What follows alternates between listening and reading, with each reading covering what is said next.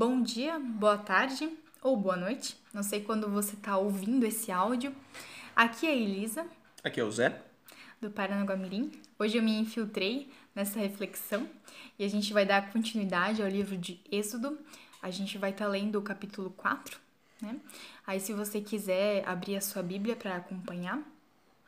A gente vai destacar alguns versículos hoje, né? É do 10 até o 14.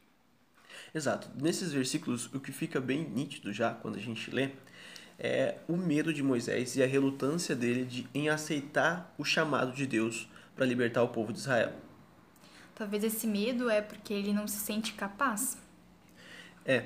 Uh, ele se apoia e ele usa como justificativa uh, as vulnerabilidades, as fraquezas. No caso dele, ele não falava bem, né?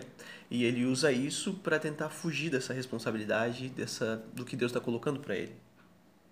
É, e talvez olhando para a grandiosidade desse pedido de Deus, ele sente o peso, né? O peso nas costas. É, fato. E, e o que acontece muitas vezes é o que a gente acaba fazendo isso, né? Porque, e é até um pouco contraditório quando a gente lembra do que a Bíblia ensina pra gente. Quando eu sou fraco, aí é que eu sou forte. Isso é lembra da gente que a humildade é uma das coisas mais importantes, né? Os pobres de espírito. Enquanto eu não enxergo a minha pobreza, enquanto eu não enxergo a minha limitação, eu não reconheço que eu necessito de Deus, né? Por isso que é importante, ele já está bem caminhando, vamos dizer assim, né?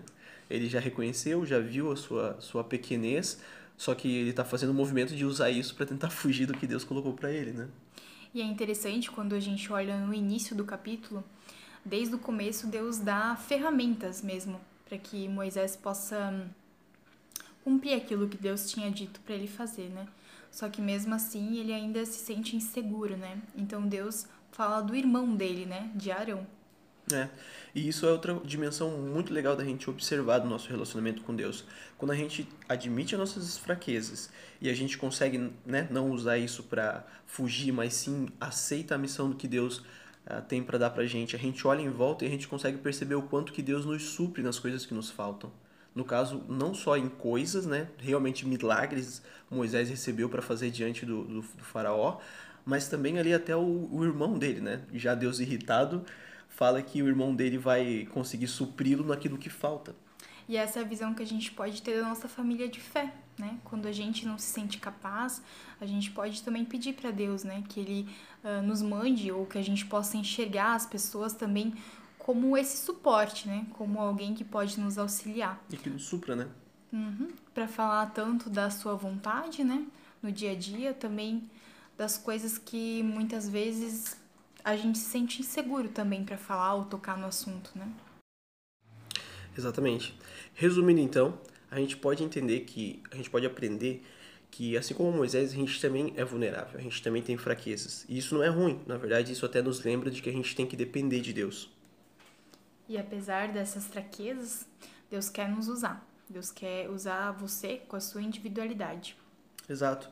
E, e, é maravilhoso porque a gente também tem o corpo de Cristo, né? A gente tem a igreja onde pessoas podem nos, é, nos complementar, né? Nos completar no que nos falta, né? Isso é maravilhoso. Então, a partir disso, o desafio que fica para nós é a gente nos avaliar e enxergar aquilo que a gente tem usado como desculpa e tem fugido também da vontade de Deus e do que Deus tem nos chamado também para fazer. É isso aí. Então, um bom dia e uma boa semana. Até mais, pessoal.